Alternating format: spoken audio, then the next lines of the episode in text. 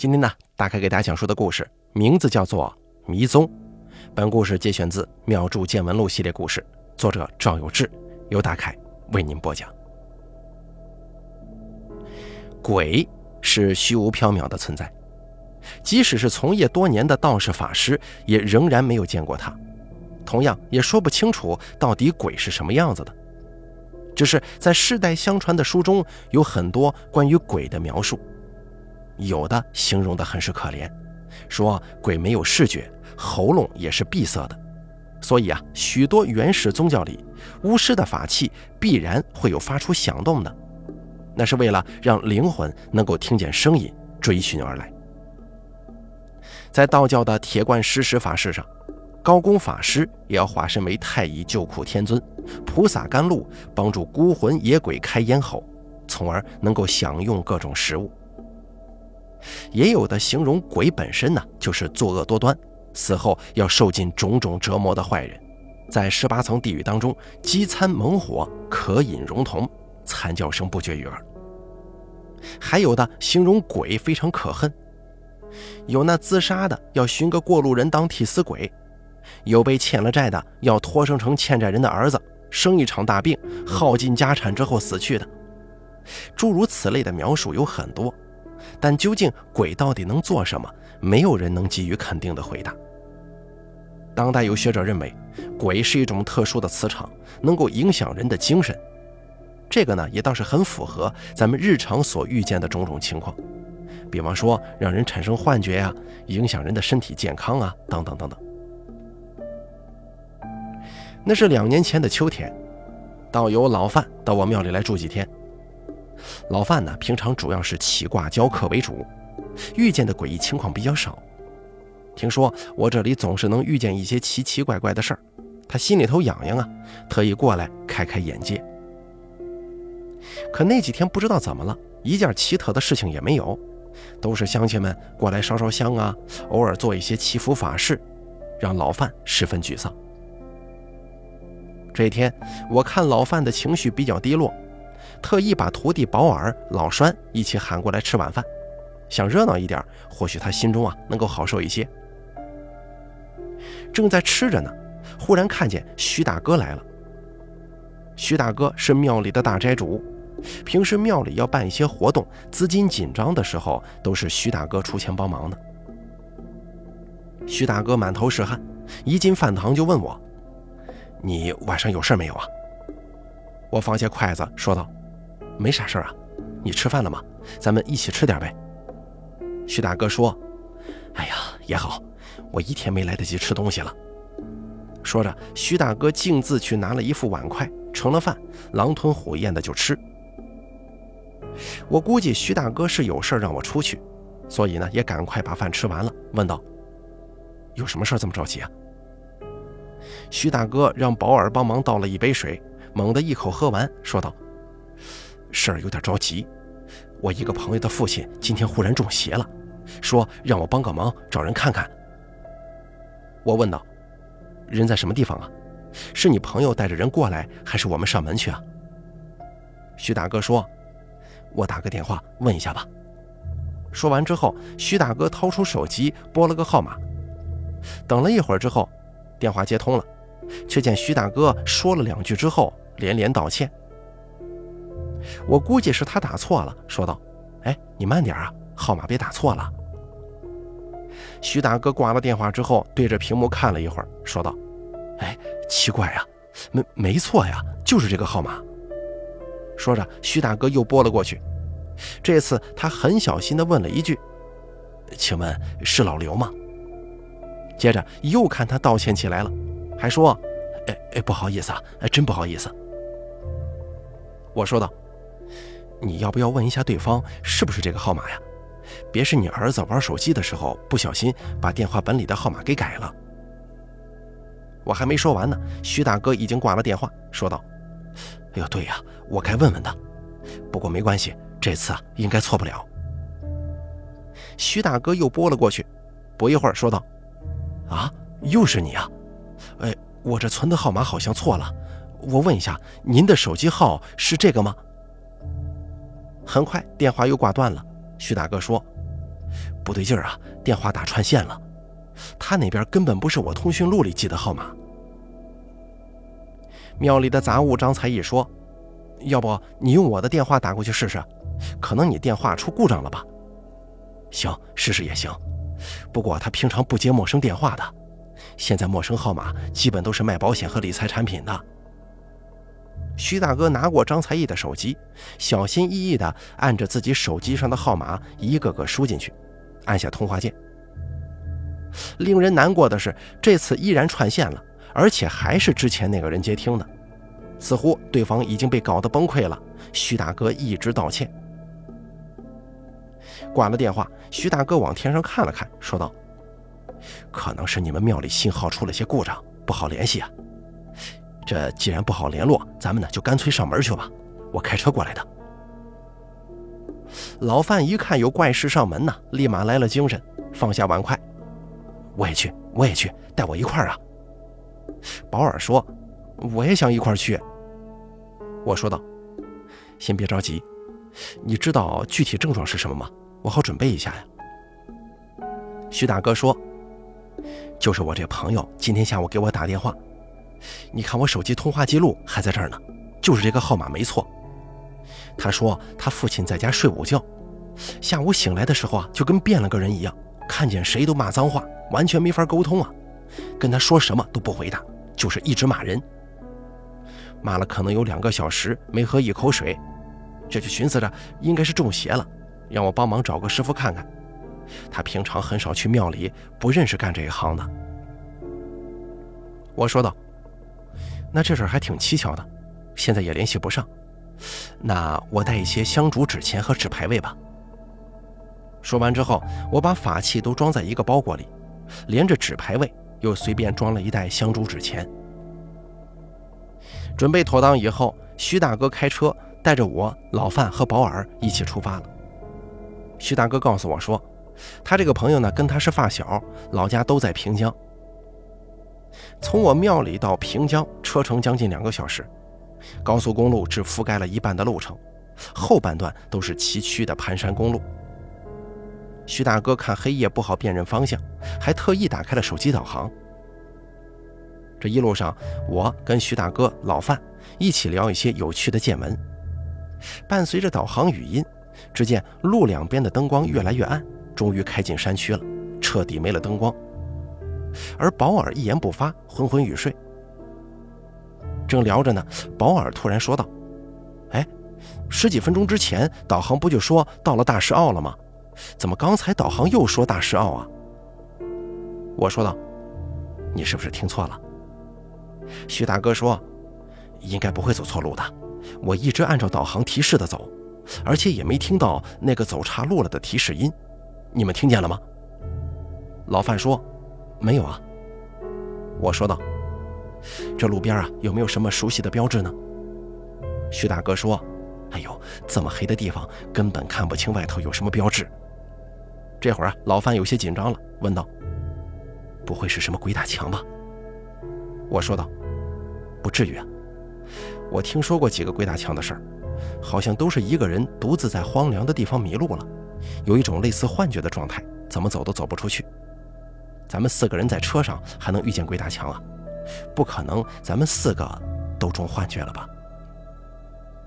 老范说：“听听导航，还有没有什么重复的地名啊？”我们四个都不再说话了，仔细听语音导航。听了一阵我对保尔说：“好像也没有重复地名啊，你刚才是不是听错了？”老范说：“对呀，也可能两个地名同音不同字儿。”保尔皱起眉头，不再说话。我们又继续聊起来。大约半个小时之后，冷不丁从徐大哥的手机上传来提示音：“前方两公里，路过大石坳。”请小心驾驶。当时一阵寒意袭上心头，顿时车内鸦雀无声了。老范扭头问保尔说：“你刚才说咱们一开始就路过了两次的地方叫大石坳，是吗？”保尔有些慌了神，说道：“我不是在做梦吧？真的遇见鬼打墙了吗？绕不开这个大石坳了？”我问徐大哥。从高速下到你家，平常要开多久啊？”徐大哥明显也是很紧张的，伸手擦了擦额头上的汗，说道：“也就是个把小时的样子呀。”我看了看手机上的时间，说道：“咱们是八点一刻下高速的，我当时刚好看了一下手机，现在已经是九点半了，按理来说应该到了呀。”徐大哥赶忙说道：“哎，先别忙，我先把车停下。”说着，徐大哥小心地把车停在路边，拿过手机看了一会儿，说道：“导航上显示，我们现在离我家还有四十分钟左右的路程，这附近全是盘山路啊。”我说道：“这可奇了怪了，刚才的这半小时，咱们也没听见手机导航那个走岔路的提示音呢，说明咱们没走岔路。”保尔说：“我还特意仔细听过呢，确实没有那个提示。”老范问道：“你说这鬼是不是可以干扰电子产品呢？”我说道：“理论上是可以，但是这玩意儿这么复杂，很多聪明人都琢磨不明白，鬼轻轻松松的就能把它控制了吗？你找个黑客想破解我手机，都未必这么容易吧？”老范说。兴许本来鬼就是磁场呢，跟手机的电磁波是同一种性质，相互理解跟改变是从另一个层面进行的，不涉及科学。保尔说：“师傅，现在咱们该怎么办呢？不会走不出去了吧？”我说道：“走出去是肯定能走出去的，大不了明天白天赶路。这事儿我觉得有点着急呀，要不咱们再接着按导航走着试试？”这个时候，徐大哥突然说道：“哎呀，不好，没有网络信号了。”我说道：“刚才不是还好好的吗？”徐大哥说：“我估计下了高速没走多久就没信号了。这个导航只搜索地名的时候才用网络信号，实际导航过程当中用的是卫星定位 GPS 信号。我刚才想着导航是不是出错了，就把导航给关了，想重新开一下。得。”这下子彻底没信号了，连目的地都搜索不了了。你们快看看，你们手机有信号没有？拿你们手机导航一下呀！我老范、保尔掏出手机来，不约而同的去设置里开飞行模式，果然都没信号了。试试看，打开飞行模式再关上，能不能把信号给刷出来？忙活了一阵子，得到了一样的结果，我们四个人的手机通通没信号了。我问徐大哥：“你认识这附近的路吗？”徐大哥说：“我家那附近我肯定认识，但隔这么远，谁会记得呀？”老范说：“完了，完了，好奇心害死猫啊！我想看点曲折离奇的事儿，这不是把我给搭进去了吗？”我们打开车门，下了车，四处张望，车两旁都是起伏的山丘，附近一处人家都没有，四周一片漆黑。这天还是农历初二，天上没有月亮，显得极其诡秘。车灯仿佛是唯一的希望之光。保尔问老范说道：“范叔，你能不能起个卦，咱们看看怎么走啊？”老范扶了一下额头，说道：“这问题模型太复杂了，到处都是岔路，这得起多少卦呀？万一有一个起错了，咱们还不得开到沟里去啊？哎，对了，车里的油还够吗？”徐大哥说：“这个你放心，我后备箱里还有两桶备用油，够开到北京去的。”我说道：“要不这样，手机上的指南针总是还能用，咱们往你家那个方向开，总能开得到，尽量少走弯路吧。”老范说：“你就不怕手机指南针也坏了，给咱们指一个错误的方向？明天早上咱们发现已经开到上海了。”我说道。今天晚上这个事儿啊，处处透着邪门。你说咱们是遇见鬼打墙了吗？不太像，我们几个人意识都是清醒的，也没有出现幻听和幻觉。庙里的香客倒是有一些遇见过鬼打墙的，据他们描述，当时整个人都是懵的，完全认不清方向，好像眼前都是迷雾。可是咱们的视野是没有问题的，并不存在认知方面的障碍。老范说。对呀，我也觉得跟传说当中的鬼打墙不太一样。那咱们到底为啥一直在原地打转呢？我说道：“导航出错这种事情时有发生，我觉得没必要大惊小怪，先开到前面那个大石坳去看看。